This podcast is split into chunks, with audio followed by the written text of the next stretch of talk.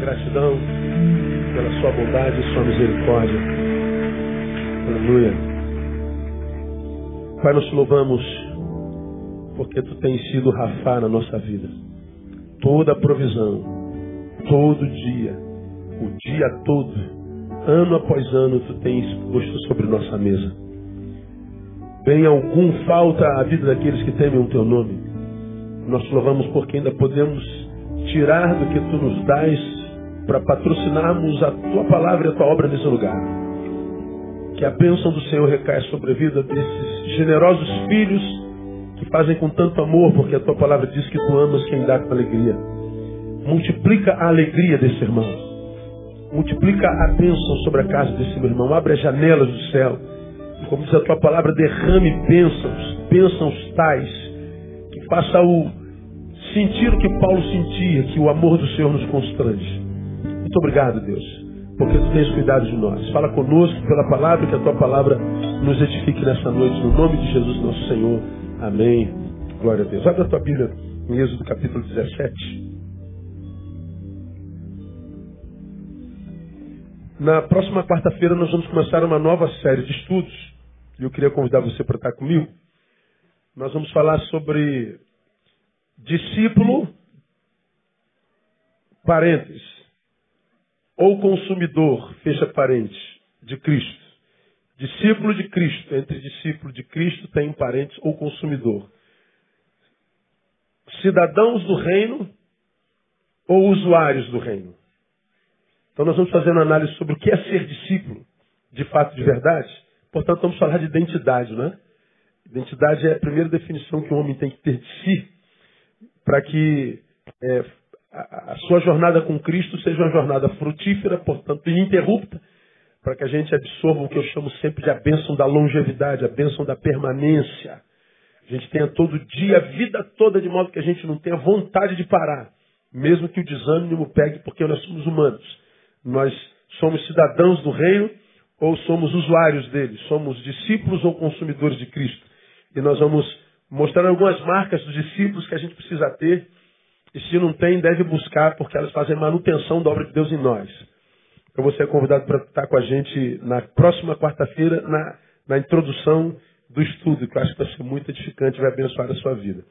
A Êxodo capítulo 17, nós vamos ler os versículos de 1 a 7 e atentando, sobretudo, na palavra do versículo 7. Versículo 1 diz assim, mesmo assentado, leamos. 17.1. Partiu toda a congregação dos filhos de Israel do deserto de Sim pelas suas jornadas, segundo o mandamento do Senhor, e acamparam em Refidim, e não havia ali água para o povo beber. Então o povo contendeu com Moisés, dizendo, dá-nos água para beber. Respondeu-lhe Moisés, por que contendeis comigo? Por que tentais o Senhor? Mas o povo, tendo sede ali, murmurou contra Moisés, dizendo: Por que nos fizeste subir do Egito para nos matares de sede, a nós, aos nossos filhos e ao nosso gado? Pelo que Moisés, clamando ao Senhor, diz: Que hei de fazer a este povo? Daqui a pouco me apedrejará, me apedrejará. Então disse o Senhor a Moisés: Passa adiante do povo, leva contigo alguns dos anciãos de Israel Toma na mão a tua vara, o teu cajado, né, com que feriste o rio e vai-te. E eis que eu estarei ali diante de ti sobre a rocha em Horebe. Ferirás a rocha. Dela sairá água para que o povo possa beber.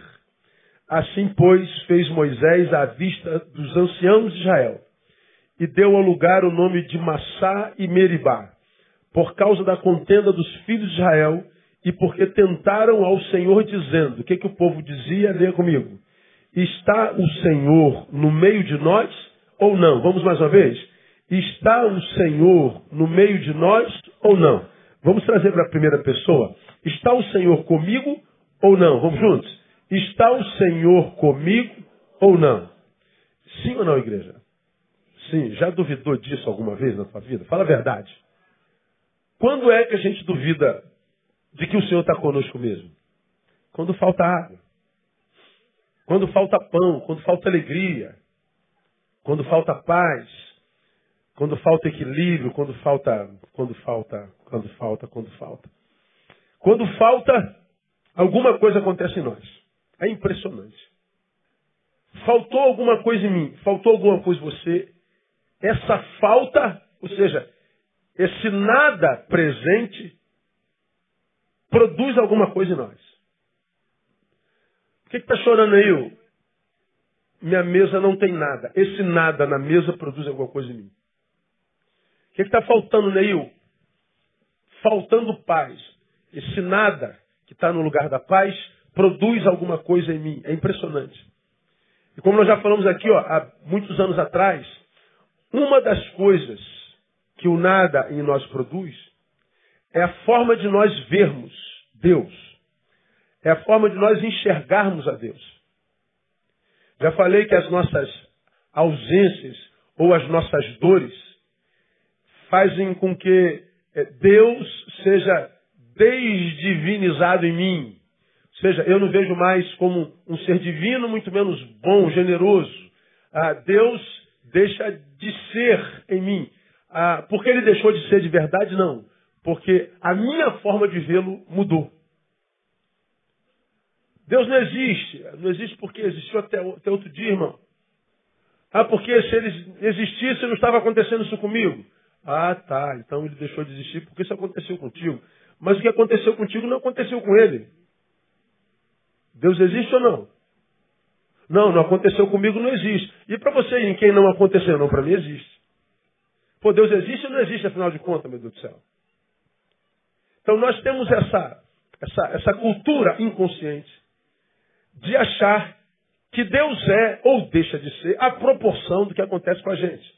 Lembra que eu falei aqui já algumas vezes a experiência da criança que eu fui enterrar lá em Paciência e, e eu cheguei do aeroporto, fui direto, quase que não dá tempo de ir para lá. E eu falei, Deus, como é que eu vou falar no, no, no enterro de uma criança que, que, morreu de leucemia? Isso eu podia ter curado. Leucemia é impossível para os médicos, mas para o senhor é um cisco no olho. Pronto, acabou a leucemia.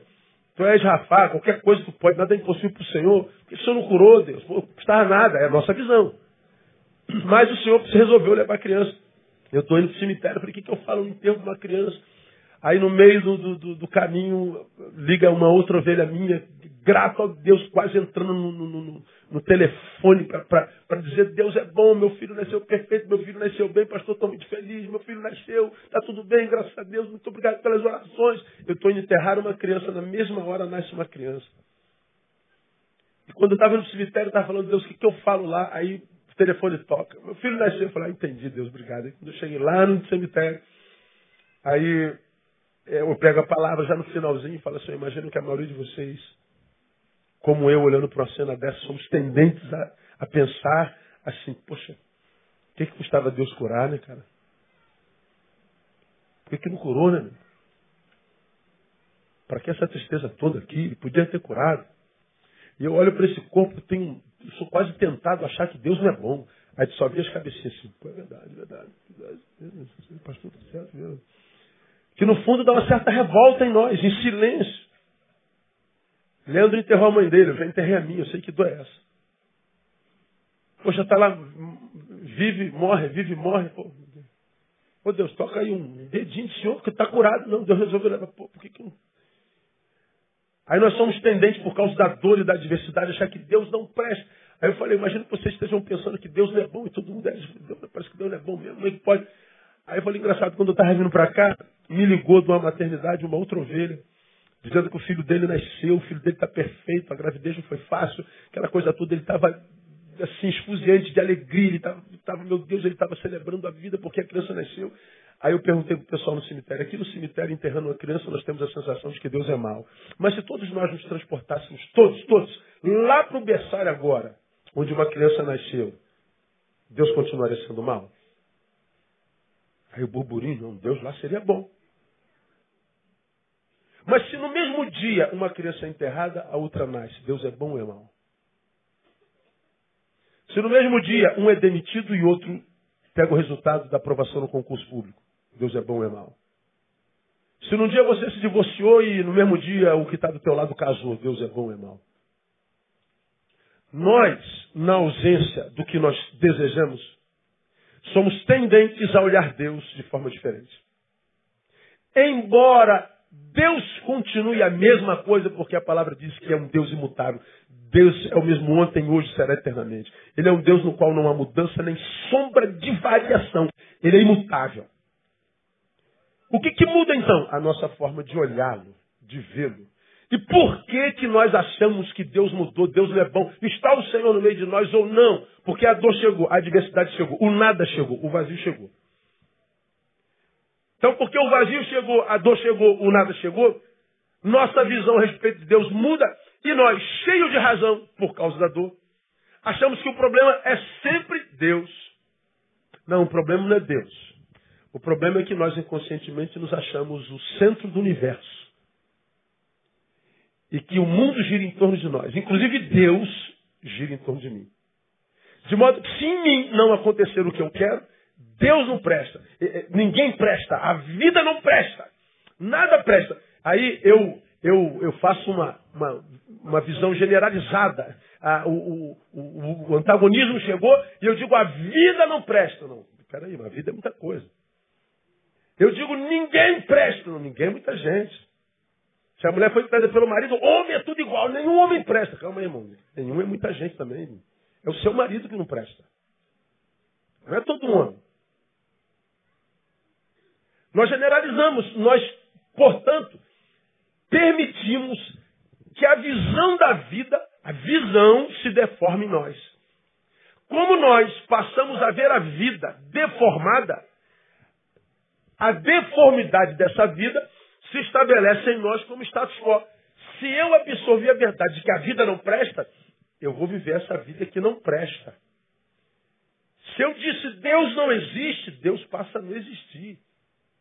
Se eu digo que ninguém vale nada, a solidão me carcome.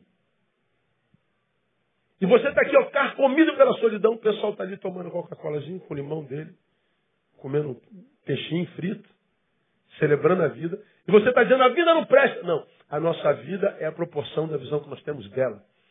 Então, quando a gente passa por sedes, como esse povo passou, quando a gente passa por adversidade, como esse povo passou, e não há quem não passe por adversidade, sede e fome em alguma área da nossa existência.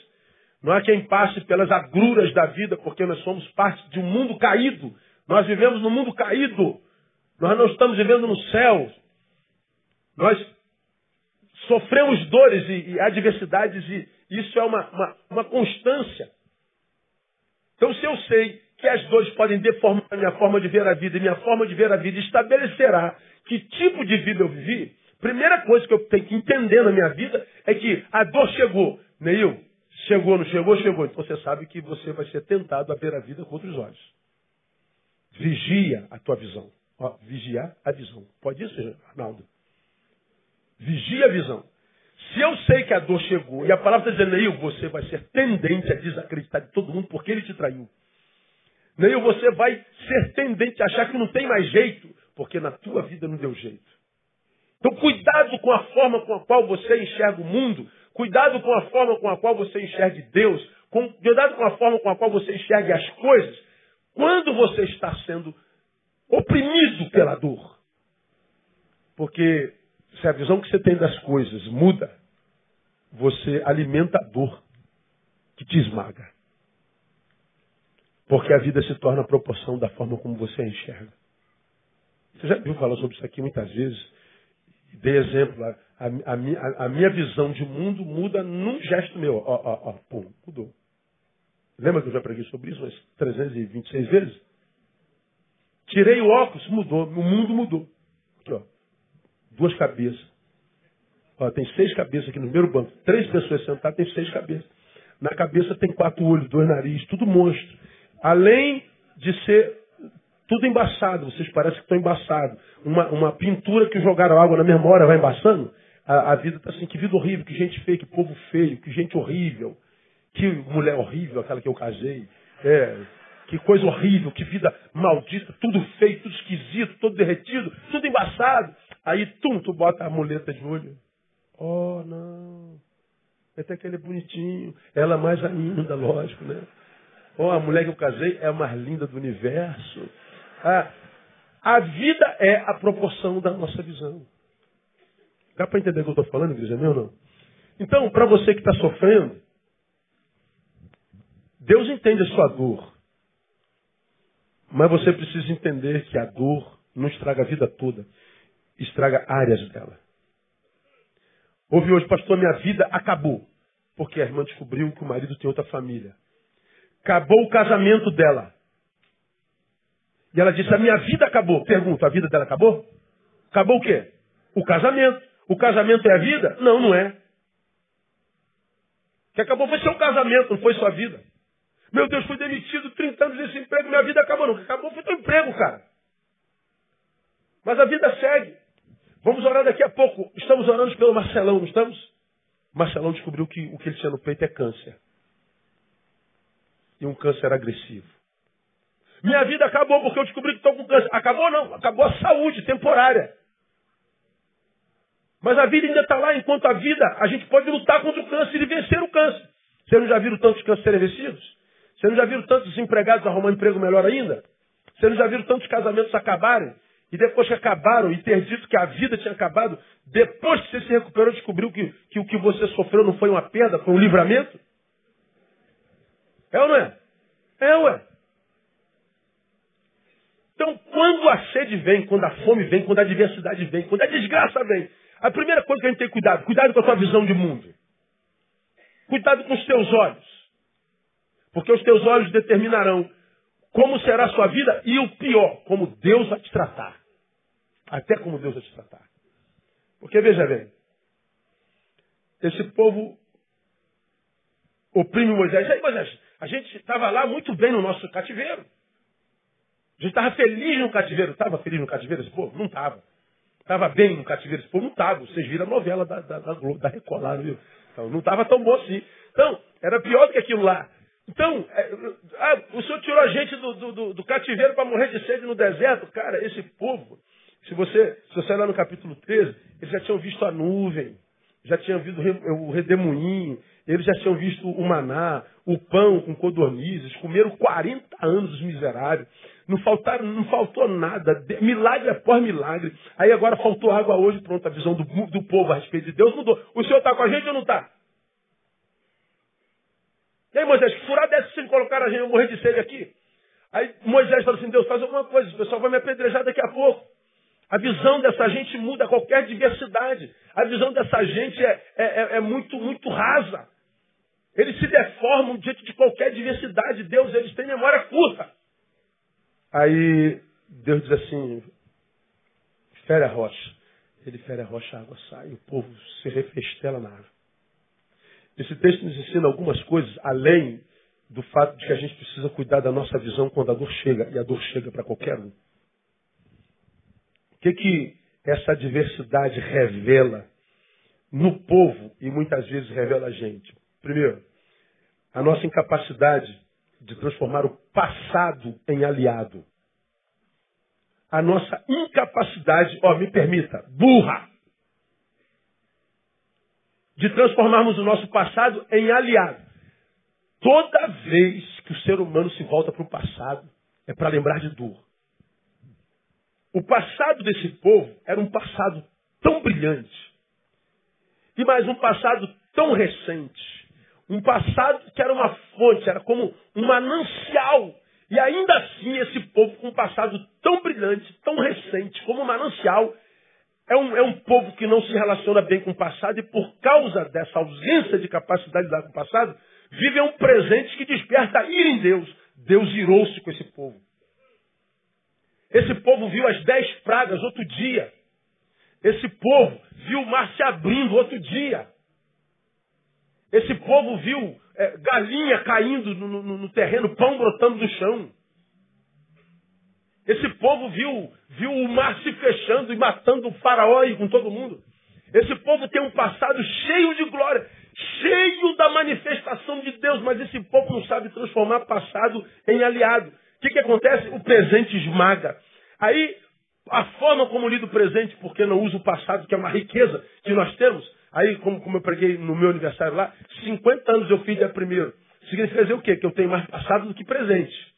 E muito mais do que futuro. Eu não acredito que eu vá viver mais 50 anos.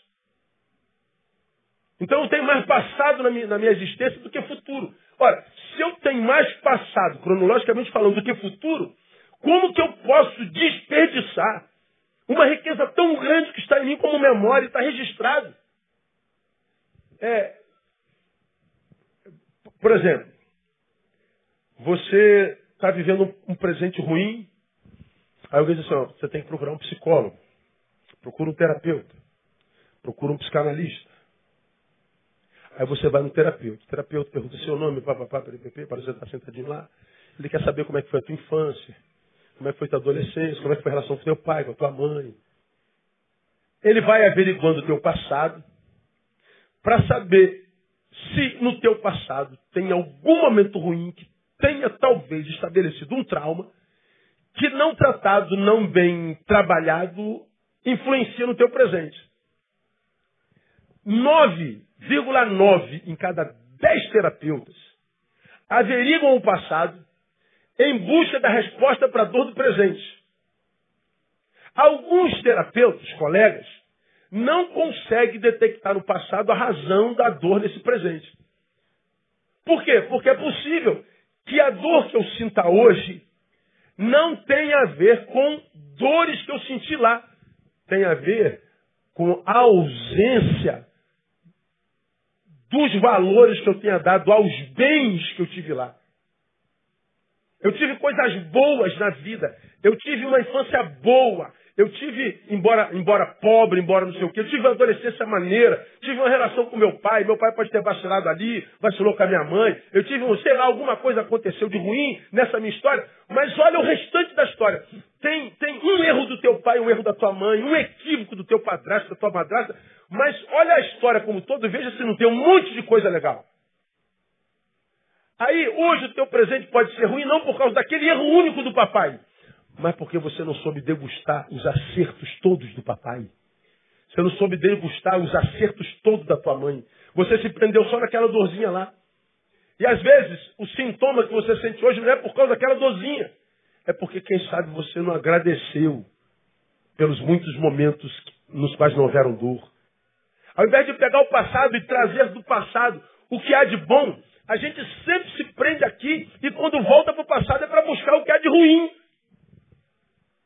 Eu sei que é uma abordagem terapêutica é importante, não tem como não fazer isso. Mas eu não posso voltar para o passado só para lembrar o que é ruim. Porque isso não seria inteligente, cara. Porque o nosso passado é muito longo. Temos muita história vivida com gente boa, com pai, com mãe, com Deus, com irmãos, com amigos. Então você está aqui e fala assim, ah pastor, eu fui, eu teve um amigo que abusou de mim quando eu tinha 12 anos, sou com 50. Ok, então teve um amigo que abusou de você quando você tinha 12 anos. Quantos amigos você tinha aos 12 anos? Ah, eu tinha uns 120. Então quer dizer que 119 não abusaram de você? É. E o que você faz com essa graça de ter 119 amigos bons? Não, isso não conta, só me conta aquele que me tocou. Aí você se lembra que há um texto na Bíblia Sagrada é, está em Lamentações de Jeremias, se eu não me engano. Quero trazer à memória o que me pode dar. Quem gravou essa música? Quero trazer à memória, à memória aquilo que me dá esperança. Quero trazer à memória aquilo que me dá esperança. É Bíblia. Agora, se você ver esse texto, Onde é que está texto? Lamentações capítulo 3. Não é isso? Lamentações 3, deixa eu abrir aqui para você ler. Jeremias foi o único, o único homem que escreveu um livro de lamentações. Como é o nome do livro? Lamentações de Jeremias. Por que, que eu acredito que Deus permitiu que Jeremias escrevesse um livro de lamentações? Porque ele foi o cara que teve o chamado mais furado na Bíblia Sagrada. É, o resumo do chamado de Jeremias. Jeremias, você está tá sendo levantado para ministrar ao meu povo e chamá-lo ao concerto comigo. Mas eu quero que você saiba, você vai pregar ninguém vai te ouvir. Você está chamando, você está sendo chamado para pregar, ninguém vai te ouvir. É como quem diz, ó, você está sendo levantado como pastor, vai pregar, ninguém vai se converter, tu não vai batizar ninguém, tu não vai ver um fruto do teu trabalho. E não aconteceu. Quem colheu foram os outros profetas. passou pelo ministério chorando. Como é que é conhecido Jeremias? Jeremias, o profeta? Chorão. Porque o cara não tinha fruto, o chamado dele era para esse, ele era um semeador sem, sem colheita. Talvez por isso, digo eu, não, Senhor, Deus tenha permitido que ele escrevesse o livro, põe para fora a tua amargura, é, Jeremias. E ele pôs para fora o livro de lamentações. Agora, olha que coisa interessante, você tem uma ideia. Ah, se a gente lê, olha o 3 de Lamentações, vamos versículo 1. Eu sou o homem que viu a aflição causada pela vara do seu furor. Olha, olha, olha, olha a alma do cara. Ele me guiou e me fez andar em trevas e não em luz. Devera fez virar e revirar a sua mão contra mim o dia todo. Ele está falando de Deus. Fez envelhecer a minha carne e a minha pele, quebrou-me os ossos. Levantou trincheiras contra mim e me cercou de fel e trabalho. Fez-me habitar em lugares tenebrosos como os que estavam mortos há muito.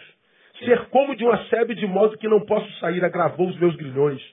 Ainda quando grito e clamo por socorro, ele exclui a minha oração. Fechou os meus caminhos com pedras lavradas, fez tortuosas as minhas veredas. Fez-se-me como urso de emboscada, um leão em esconderijo. Desviou os meus caminhos e fez-me em pedaços, deixou-me desolado. Ele está falando de Deus. Armou o seu arco e me pôs como alvo a flecha. Fez entrar nos meus rins as flechas da sua aljava. Fui feito um objeto de escárnio para todo o meu povo e a sua canção o dia todo. Encheu-me de amarguras, fartou-me de, de, de, de, de absinto quebrou com pedrinhas de areia os meus dentes, cobriu-me de cinza, alongaste da paz a minha alma, esqueci-me do que seja a felicidade. Digo, pois, já pereceu a minha força, como também a minha esperança no Senhor. Aí eu te pergunto, quer um Deus desse para tu? Olha como é que esse cara está na alma. No 19 ele diz, lembra-se da minha aflição e amargura, do absinto do fel.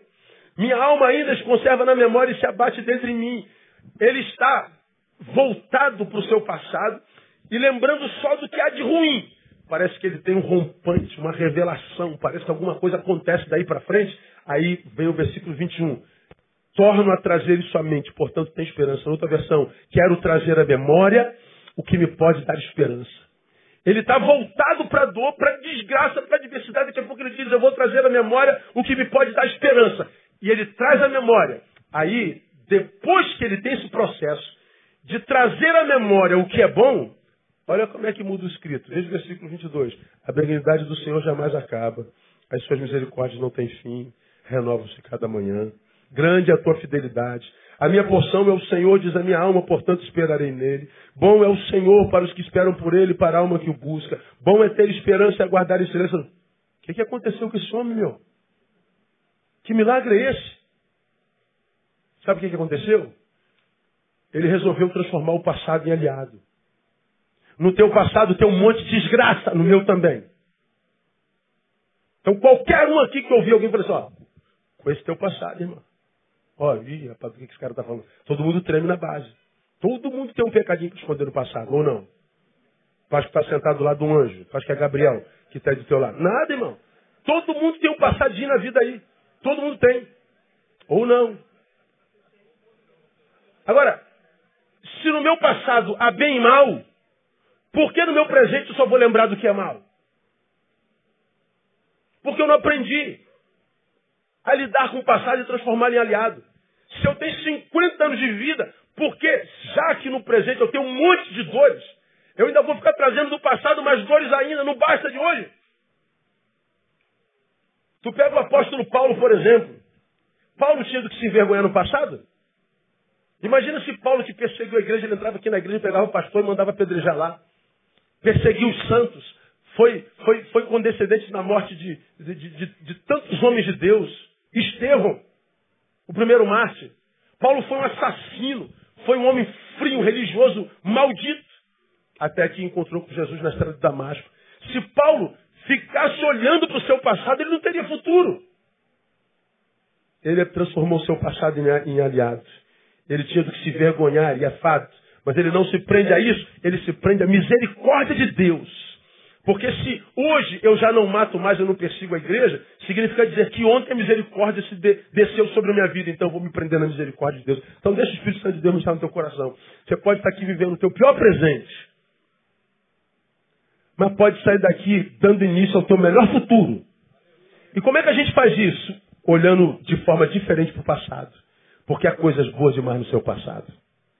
E qual foi a última vez que você deu glória a Deus pelas coisas boas do teu passado? Ah, pastor, não tem nada bom no meu passado. É, a tua visão já está completamente deformada. Se transformou num ingrato. Talvez não haja mesmo esperança, não.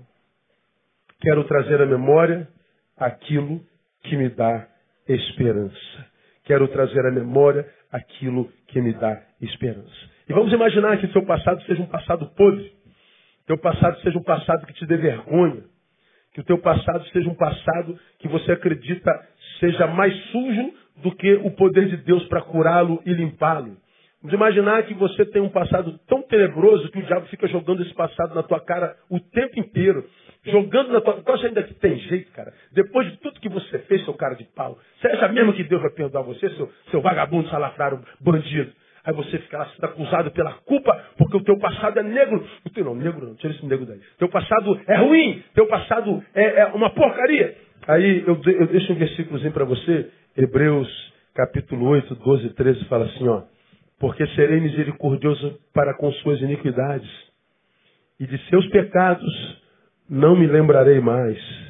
Dizendo, novo pacto, ele tornou antiquado o primeiro, e o que se torna antiquado envelhece e perto está de desaparecer. O Senhor está dizendo assim, ó, a, o diabo te acusa de um passado que não existe mais em Deus. Teu escrito de dívida foi apagado pelo sangue do Cordeiro. Você está livre para viver o seu presente e o seu futuro. Como que a gente deforma o nosso presente e impossibilita o nosso futuro se relacionando equivocadamente com o passado? Você não tem mais passado, cara. Deus, por amor, sofre amnésia. Só um Deus como nós. Então, quando alguém vier jogar na tua cara, eu conheço teu passado. Cala tua boca, irmão. Já morri. Esse está aqui dentro de você é outro. Aquele que cometeu aquilo não existe mais. Eu já nasci em Jesus de Nazaré. Sou nova criatura. Estou pronto para tomar posse daquilo que Ele tem preparado para mim. Vamos aplaudir o bem, porque Ele é tremendo. Aleluia. A adversidade sempre é reveladora. Revela a incapacidade como entende transformar o passado em aliado. Segundo, caminhando para o final. A diversidade revela a incapacidade do homem de se relacionar com a dor. A gente, com a dor, geme. É, é que na tortura, toda a carne se trai. Grande Zé Ramalho. Vai estar aí dia 6 no Teatro Municipal. Vá. Eu vou estar viajando. Não dá. Ah, dor a gente não gosta da dor. A gente trabalha para fugir dela. A gente foge da dor como o diabo foge da cruz. Dor, que é dor. A dor é um mistério. Né? Para os gregos, a dor, ah, os gregos acreditavam que a dor era uma emoção. Uma emoção como, como a saudade, como, como a inveja. A dor é uma, é uma emoção. A ciência diz o quê? Que ela é uma sensação. Assim como, por exemplo, o olfato e o paladar. Sensação.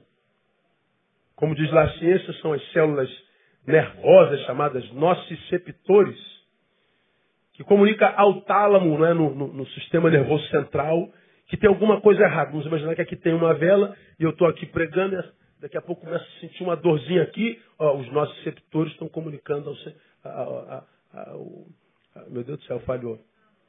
Ao tálamo no sistema nervoso central que tem alguma coisa errada. A dor comunicou ao cérebro que tem alguma coisa errada. Quem está comunicando? São os nossos receptores. Opa, então é dor. Se tem alguma coisa gerando dor, tem alguma coisa errada. Ah, é a vela. Essa comunicação vai fazer você tirar o braço da vela. Se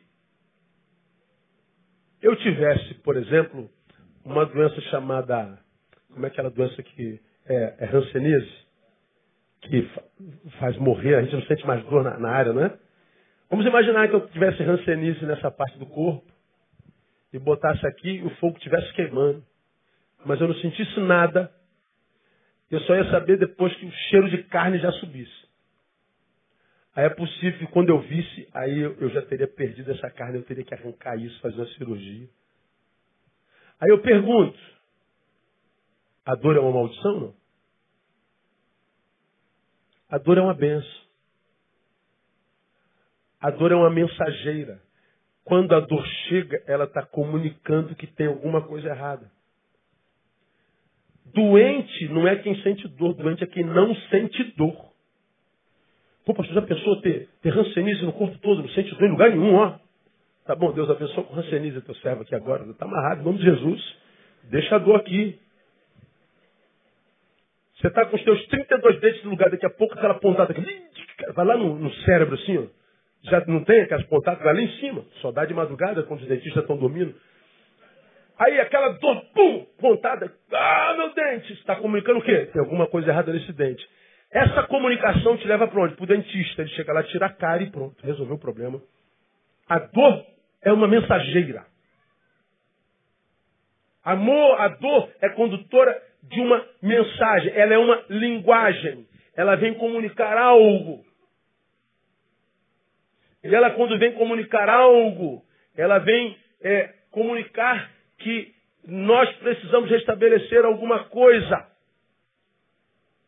Apareceu a dor. Nenhuma dor na vida, em área nenhuma da nossa existência, é dor pela dor. Ela está comunicando alguma coisa. Ela é uma mensageira. Agora, por que, que em alguns de nós ela se cronifica? Porque a gente não transforma dor em escola. A gente só fica fugindo dela. Eu estou aqui, ó, numa deprê danada, eu estou correndo para balada. Estou procurando alguém que conte piada. Estou procurando alguma coisa para fazer para rir. Ah, você me faz rir. Sim, mas e daí, cara? Que eu te fiz rir. A, a, risada da piada vai curar essa angústia que você está? Como é que eu venço essa angústia que eu estou? É mergulhando nela. É o que ela tem, é o que eu tenho para hoje. É mergulha nela. E tenta entender o que você pode aprender dela. Por que, que você parou nessa angústia? Cara, como é que eu vim chegar aqui? O que eu fiz com a minha vida? Olha, para e dá uma olhada na tua história. Ah, rapaz, olha onde é que eu errei, cara. Ah, meu Deus, se eu pudesse começar tudo de novo, eu faria tudo diferente. Pois é, dá para começar de novo? Não dá. Então, recebe o impacto, Deus é contigo, e reconstrói a vida de forma diferente. Seja você mesmo de forma diferente. Não adianta ficar. Ah, a mulher tinha que me dar oportunidade, o marido tinha que me dar oportunidade, o pastor tinha que me dar oportunidade, o tinha que me dar oportunidade. Não, ninguém tem que te dar oportunidade. Você não conhece a extensão da dor que você gerou lá. Ela lá, ele lá, também está tentando se livrar da dor dele. Só que o foco da dor dele é você. E a dor foi tão maior que você virou o, o, o, símbolo da dor maior. Ela quer fugir, ele quer fugir, eles querem sumir.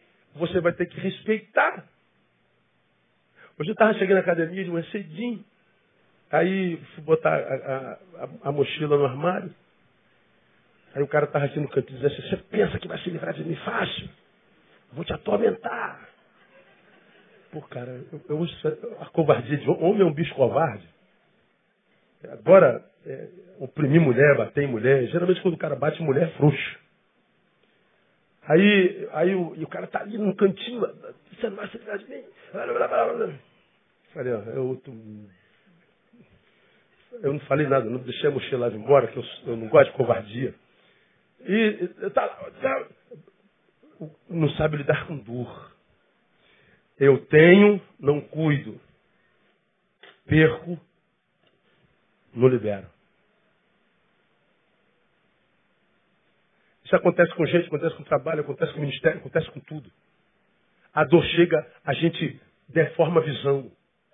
A visão deformada deforma a vida por causa da visão que temos dela.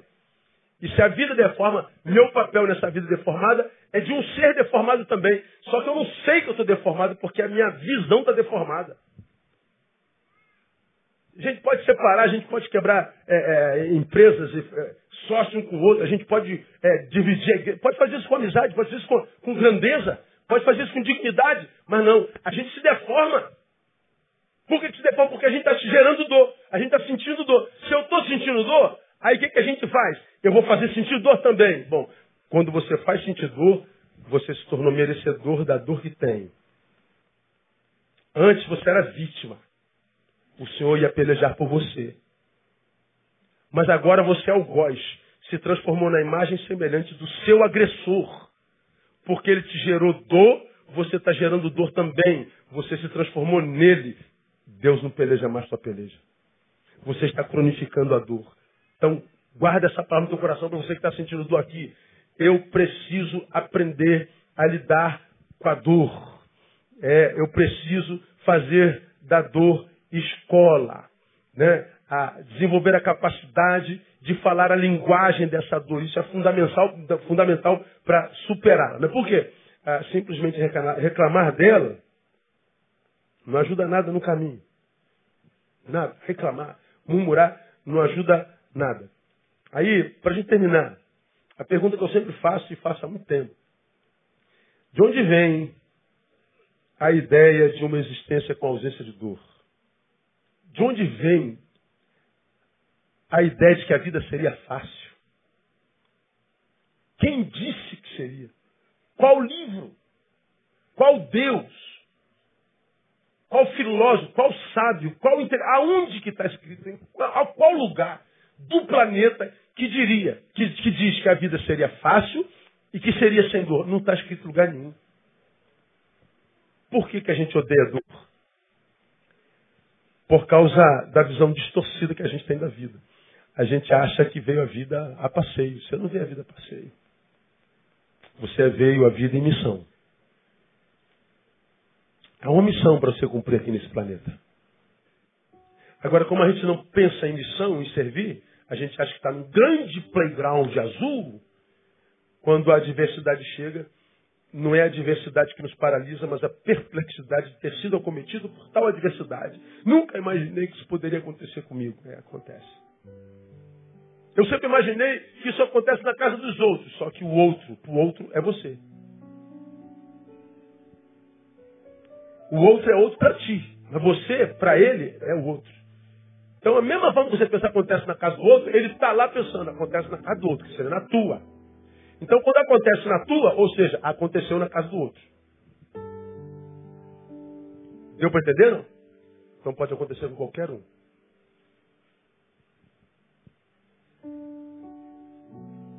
Vejamos. Quando é que a dor entrou no mundo? Aí alguém diria, com o pecado no Éden. Foi? Não. Você aprendeu isso aqui. Porque uma da a, a maldição sobre a mulher depois do pecado é multiplicarei grandemente a dor da tua concepção. concepção. Multiplicarei a dor. Só se multiplica o que? existe. A dor é anterior ao pecado. Ela é inerente à própria vida. Eu tenho, tenho um sermão lá, que já, esse sermão é bastante. Já, já chegou, acho que, perto de milhão de, de, de downloads. Existo, logo sofro. Pego aquela máxima de Descartes, né? penso, logo existo. Existo, eu digo existo, logo sofro. A dor é inerente. Falo de Paulo, sofre comigo as aflições como bom soldado de Cristo Jesus. Digo lá, a igreja evangélica diz, pare de sofrer. Todo mundo vem, esperando vai parar de sofrer. A igreja evangélica contemporânea, pare de sofrer. Paulo vem e diz, sofre comigo. Que isso, Paulo? Você é herege, cara. Ele tem que acabar com a nossa dor. O papel dele é acabar com a nossa dor. Não, Deus não pode acabar com a dor. Ele não poupou nem seu filho da dor. A dor é inerente à existência. Ele nos capacita para sofrer a dor para suportar a dor. O que ele diz é que ele não permitiria uma dor que fosse maior do que aquela que a gente deve suportar. Mas a dor viria. Então, se eu sei que ela vem, né, ela não é produto do pecado, ela existe antes dele. Sendo assim, sua existência não é sinônimo da ausência do amor de Deus, ela é inerente à existência. Ora, eu tenho que me preparar para ela. Ela chega na vida de qualquer um. Então aprenda, a dor faz parte da vida não se entregue tão depressa a sua. Estava no aeroporto lá de, de Goiânia na segunda-feira. Aí um rapaz lá da Lagoinha de Niterói veio e falou, puxa, pastor, cara, o senhor é uma bênção na minha vida, pastor, uma foto do senhor, posso? Ele estava com o violão na mão, me deslouvou lá. Ele falou assim, ele me abraçou e se emocionou, falou assim, Deus, como é que é uma frase minha? Deus é, não é pecado estar em luta. Não. Não, não é pecado sentir dor. O que Deus não tolera é a gente se entregar a ela sem luta.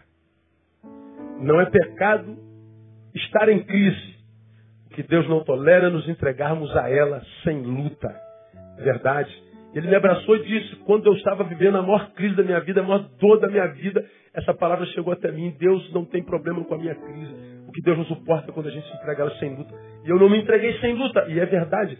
Ah, o, o, o, que, o que arrefece a ação de Deus em mim não é o fato de eu estar em luta, meu filho, se você está em luta, você está em pecado, você está em luta, você está com legalidade, você está em luta, você não pode ser meu servo, está errado. Talvez você esteja em luta exatamente porque, tá seu, é servo. Daniel foi para a cova exatamente porque era servo. Sadraque, Mesaque e Abidineu foram para a fornalha exatamente porque eram fiéis. Se eles fossem só um pouquinho fiel, eles teriam sido libertos da dor. Mas porque se mantiveram fiel, a dor foi aguçada. Mas no meio da fornalha tinha um quarto homem. Dentro da cova tinha alguém tapando a boca do leão. Ele não nos livra da dor, mas ele nos livra na dor. E se eu não entendo isso, a dor me mata. Se essa dor alcançou você, é porque Deus entende que você pode suportá-la. Acredite no diagnóstico de Deus sobre você. Você está aqui dizendo, não vou suportar, pastor, não vou suportar. Chegou até você? Chegou. Então Deus acredita que você pode. E se Deus acredita que você pode, acredita em Deus. Você pode. E vai vencer no nome de Jesus.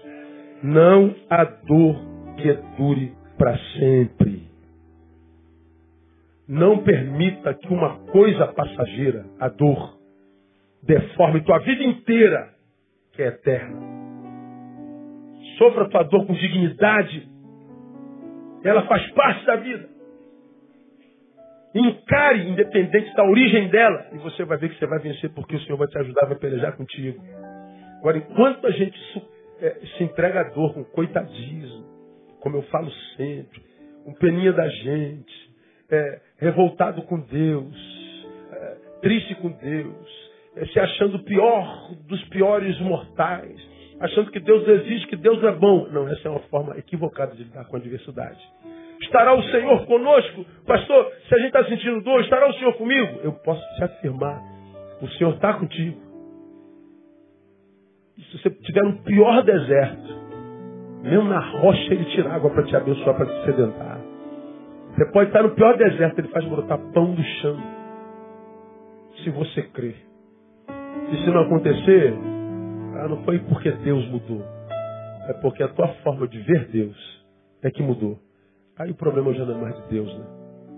Deus não pode fazer em mim se eu não quero ou creio que Ele possa fazer. Não sei como você recebe essa palavra. Eu recebo com gratidão no meu coração. Porque eu olho para trás e vejo muitas dores já senti. De todas elas o Senhor me livrou. Sinto dor hoje. E durmo em paz porque eu sei que da forma como me livrou no passado vai me livrar agora e entro no futuro e não me entro enganado, porque eu sei que tem dor lá me esperando. Mas não tem problema, eu já tenho histórico de livramentos. Então, dor, cai dentro, estou preparado para você. A dor respeita quem não respeita ela. A dor sabe que ela tem limites na nossa vida, porque ela sabe que a nossa vida é administrada por um Senhor que é maior do que ela. Ela talvez, num momento, pareça maior do que eu, mas quando ela vê quem rege a minha vida, a tua vida, ela sabe que é maior do que ela. E ela vai sair no nome de Jesus. Que hoje seja o início do fim da sua dor para a glória de Deus. Vamos aplaudir. Vamos ficar em pé, vamos orar.